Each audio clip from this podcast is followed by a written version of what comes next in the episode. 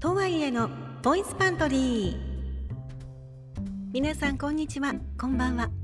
この番組はフリーナレーター卓録ナレーターの私とはいえのラジオドラマやフリートークいろんなコンテンツの詰め合わせポッドキャストです。今日も聞きに来てくださってありがとうございます、えー、あっという間に秋分の日も過ぎてもう9月後半です。今年も残すところ賞味3ヶ月ですね、えー、改めて考えてみても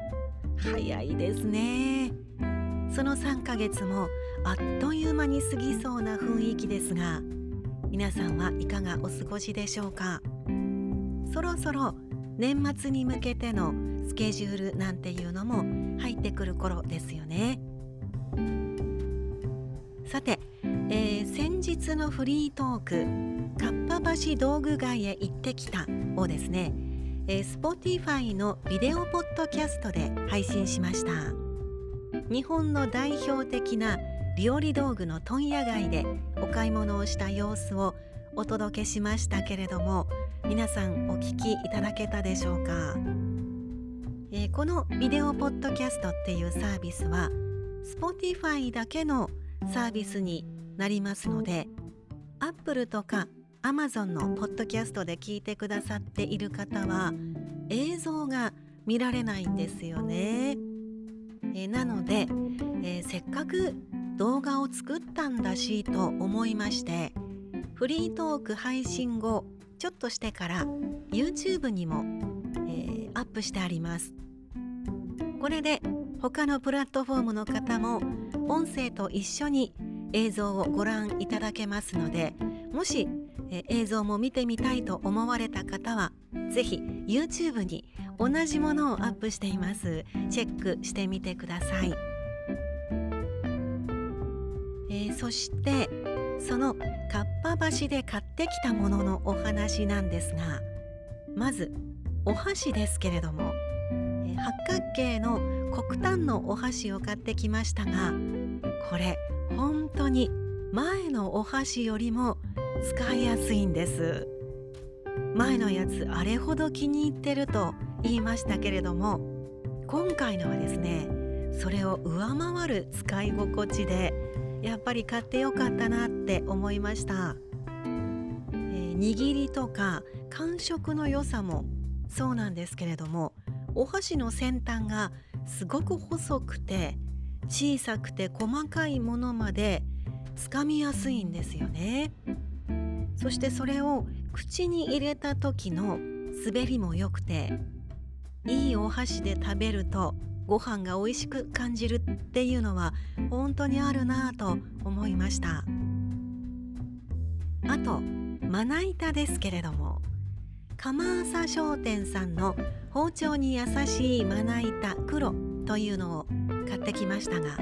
これ使ってみてちょっと感動いたしました。まずですねずっしりと重いのでまな板がね簡単にずれないんです。その安心感があります。今まで使っていたまな板はプラスチックの軽いものだったのでもうそれに比べるとね安心感全然違いますね。で、えーと、最初に何を切ったかというと、えー、きゅうりを切ってみました。きゅうりと塩昆布をあえたやつをねこうちょっと箸休めに作ろうと思いましてきゅうりを切ったんですがサクッと包丁を入れて下まで落としたら包丁がそこでピタッと止まるんです。切り終わったその場で包丁がとどまるというのがちょっと感動だったんです。前回もねお話ししましたけれどもこのまな板の素材が酢酸ビニルというもので木とかプラスチック素材と比べるとちょっと弾力のあるものなんですね。で弾力って言ってもゴムみたいなものじゃないんですけれどもこの素材が包丁の刃を受け止めてるというんでしょうか。これ以上無駄な動きをしないという感じなんですね。サクッと切ったらトンととどまる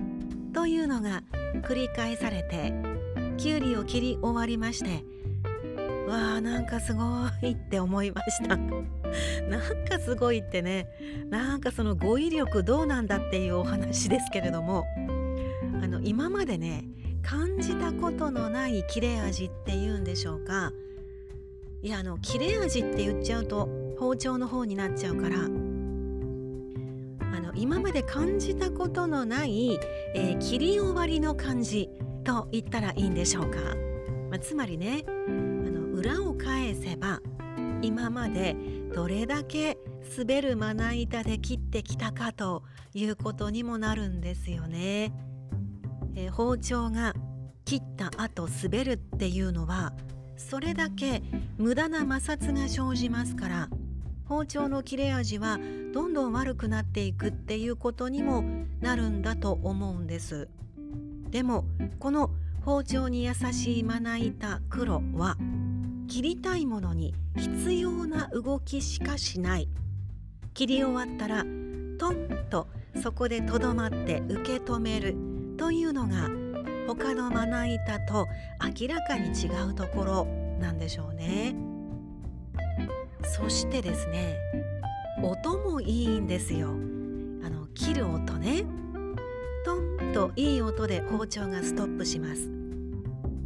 ただですねちょっと重たいです、えー、私前もね言ったことありますが以前腱鞘炎を患っていたことがありまして片手で持ち上げるのが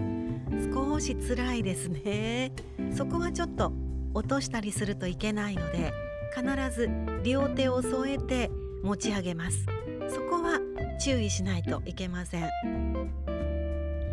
それから3センチ短い問題ですけれども、え小中大とかいろいろ規格サイズがあるんですが、えー3センチ短いっていうイレギュラーサイズを買ってきましたけれどもこれね全く問題なく使えております、え、今までのまな板と同じサイズなのでこれ全然もうこれで十分というかあの満足していますね。オーダーで作った際の残りの端材で作ったものらしくてたまたまお店に出ていたものなのか店頭には常時このサイズがあるのかちょっとよく分かりませんがこれにしてよかったなって思っています。それからブログで写真を上げているんですけれども飯田屋さんっていうお店でも少しお買い物をしました。えここのですね飯田屋さんっていうお店は TBS のテレビ番組「マツコの知らない世界」などで、えー、料理道具の伝道師として飯田屋6代目社長がご出演されていたので知ってる方は超知ってるというお店なんですけれども、えー、そこでバターケースとミニ生姜おろしを買いました。ここの飯田屋さんはオンラインストアもあるんですけれどももう店舗が本当に面白かったです。かっぱ橋の他のどんなお店も大抵はあの店舗の面積が割と狭くてえそんな中に所狭しと商品が陳列してあるという状況なんですがここの飯田屋さんに関しては何て言うんでしょうか。まあ、そういうのをね超越してると言いますか良い意味でもうワンダーランドですね。カオスって言ったらいいのか、まあ、もちろんこれ褒め言葉ですけれども商品が所狭しというような枠を超えてて、まあ、そんなのお構いなしにあれもこれも魅力的な商品で通路を塞いでお客さんが渋滞しているという状況で絶えず一方通行です、えー、それもね前から来るお客さんがいてもう私も早くそこを通り過ぎたいんだけれどもそっちに見たいものがあるんだけれどもこっちがこう通れないし見たいものまでたどり着けない。そして何しろ商品が面白くってそばに貼ってある商品の説明文も面白くてすっかり見入ってしまうからその場所に滞在してしまってなかなか離れられないんです。これはですねある種料理道具マニアの沼みたいに楽しいところでした。で、えー、今回飯田屋さんでバターケースを買ったんですけれどもこれについてはねちょっとねお話がありましてあの我が家でこれまでずっと気に入って使っていたバターケースがありました。5g ほどに切れるステンレスのカッターがあらかじめついたものなんですけれども室温で柔らかくしたバターの上からそのステンレスのカッターを乗せて両手でぐっと下に下ろすときれいに全部1回分の量にカットされるというものででそのまま蓋をしてケースに収まるという大変優秀な商品でした。これね何年も気に入って使っていたんですがで雪印のバターを使っているんですけれども最近雪印のバターのサイズが少し変わっていませんか？これあくまで我が家の感覚で言ってますけれどももしかしたら違うのかもしれないんですけれどあの雪印のバターのサイズが小さくなってで厚みが増したような気がします。あの高さが少し高くなったんですよね。でそれでその雪印のバターの上の一面がケースの蓋の裏にこう接触してしまってバターがべっとりと付着するようになったんです。だから冷蔵庫から取り出していざ使おうって思っても蓋がバターにくっついて固まっているものだからなかなか蓋が開かないっていう状況になりまして。これねあの明らかに雪印バターのサイズ変更でケースの大きさが合わなくなっちゃったっていうことだと思うんですよね。前はそんなことなかったのでね。というわけで、えー、新しくもっと深型のケースに買い替えようと思いまして買ってきましたで今度のやつもやっぱりバターが1回ずつ使いやすい大きさにカットできるものを選んだんですけれども前のものよりもかなり深めのものを選んだのでもう蓋にバターがくっつくような心配もなく快適に使っております。で、えー、その飯田屋さんのバターケース売り場のエリアにはいろんなバターケースが陳列されていてその品数も種類も本当に豊富でどれにしようかとかなり迷いました。説明文もねいろいろと書いてあってそれを読むだけでも面白いんです。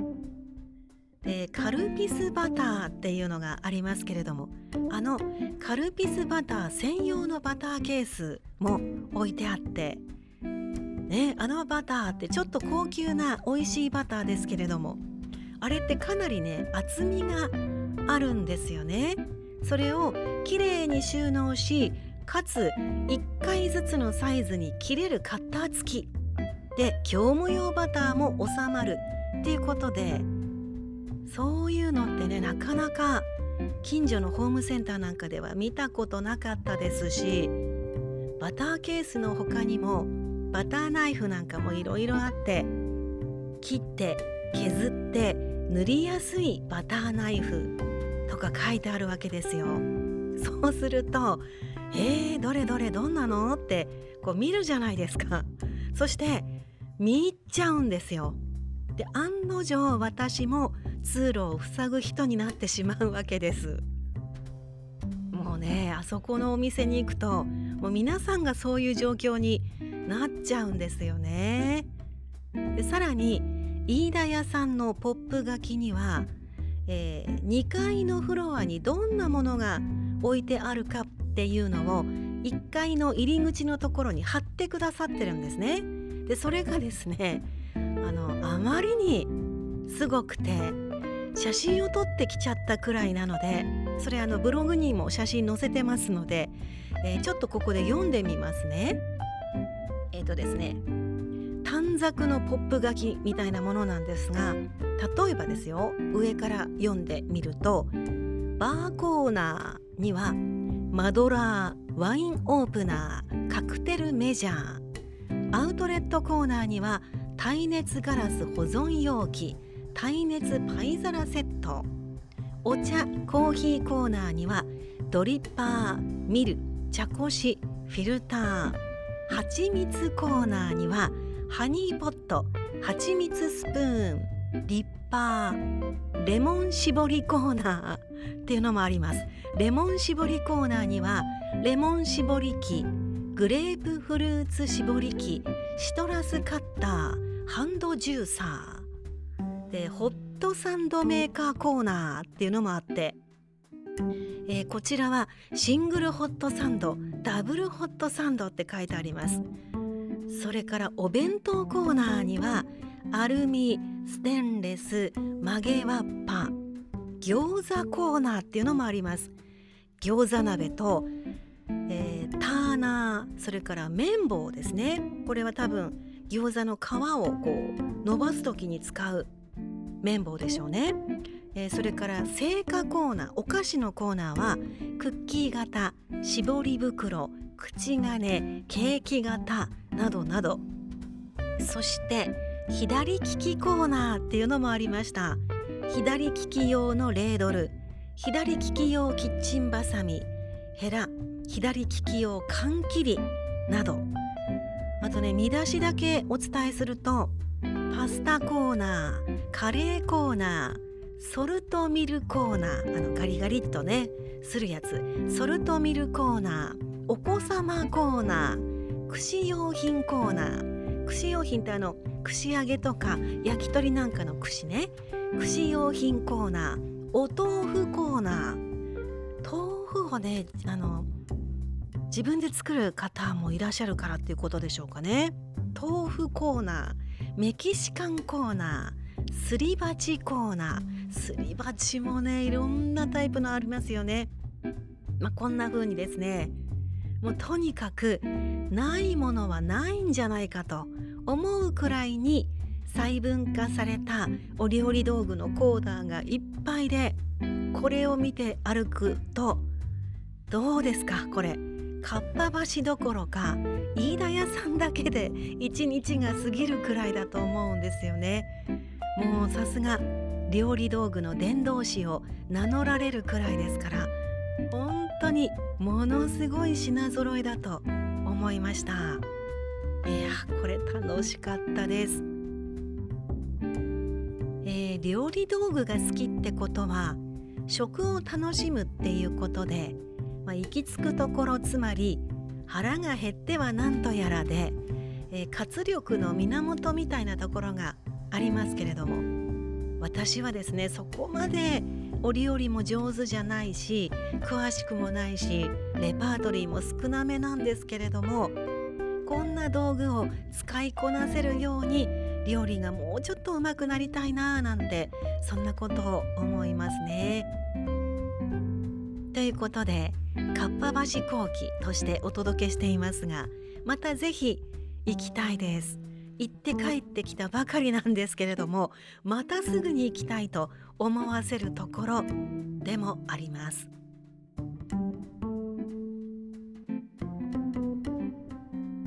さあそしてここからはガラッとお話が変わりまして YouTube のお話をしようと思います。先日動画で見るポッドキャスト喫茶赤い手の YouTube 動画をアップしました。そのタイトル梅もぎと梅の酢漬けシロップです、えー、実は以前音声のみのポッドキャストでは梅もぎと梅サワーとしてアップしていたお話なんですが動画にするにあたりちょっとタイトルを変えました。というのもその動画内でもお話をしているんですが梅津という名称には時代や言葉の変化で違った意味合いが出てきたのでこれから残していく作品としてなるべく誤解がないように正確にお伝えしたくてやはりあの言葉を扱う仕事をしているのだしとよくよく考えまして一度動画が完成してアップするばかりだったんですけれどもそれをやめまして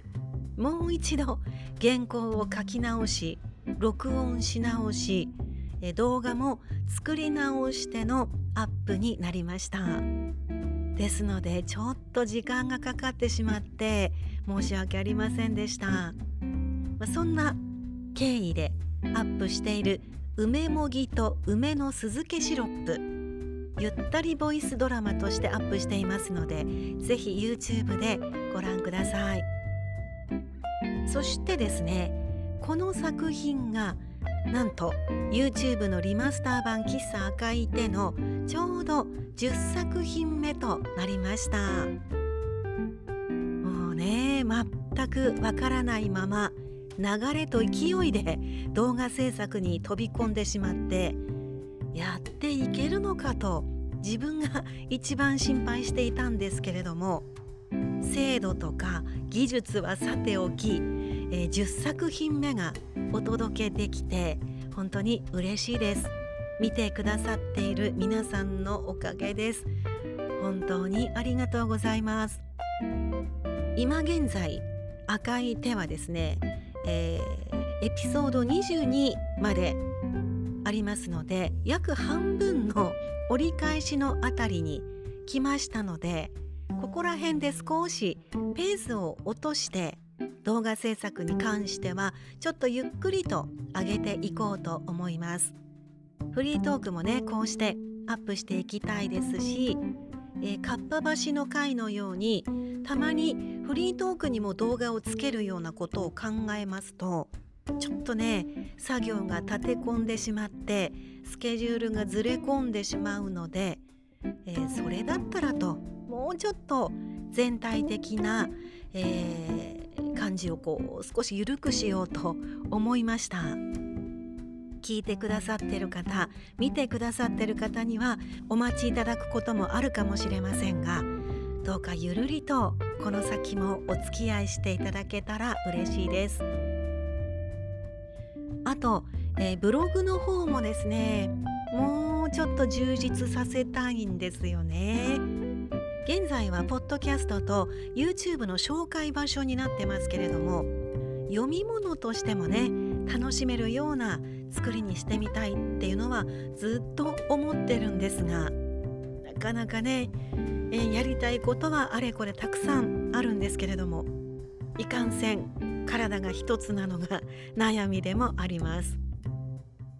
でもね何よりこう楽しみながらゆっくりでも確実に進めていこうと思っています。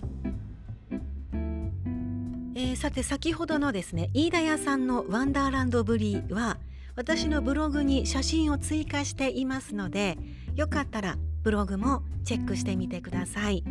えー、詳細欄からリンクできるようになっています。ということでここまで聞いてくださってありがとうございました。このポッドキャストボイスパントリーにちょっとでも興味を持ってくださった方この先の伸びしろを感じると思ってくださった寛大な方はぜひフォローいいね評価タップお願いいたします。それから先ほどもお話ししました私の YouTube チャンネルとはいえチャンネルにて動画で見るポッドキャストゆったりボイスドラマ喫茶赤い手を更新中です。おしゃべりマダムが奮闘していますのでそちらもぜひご覧ください。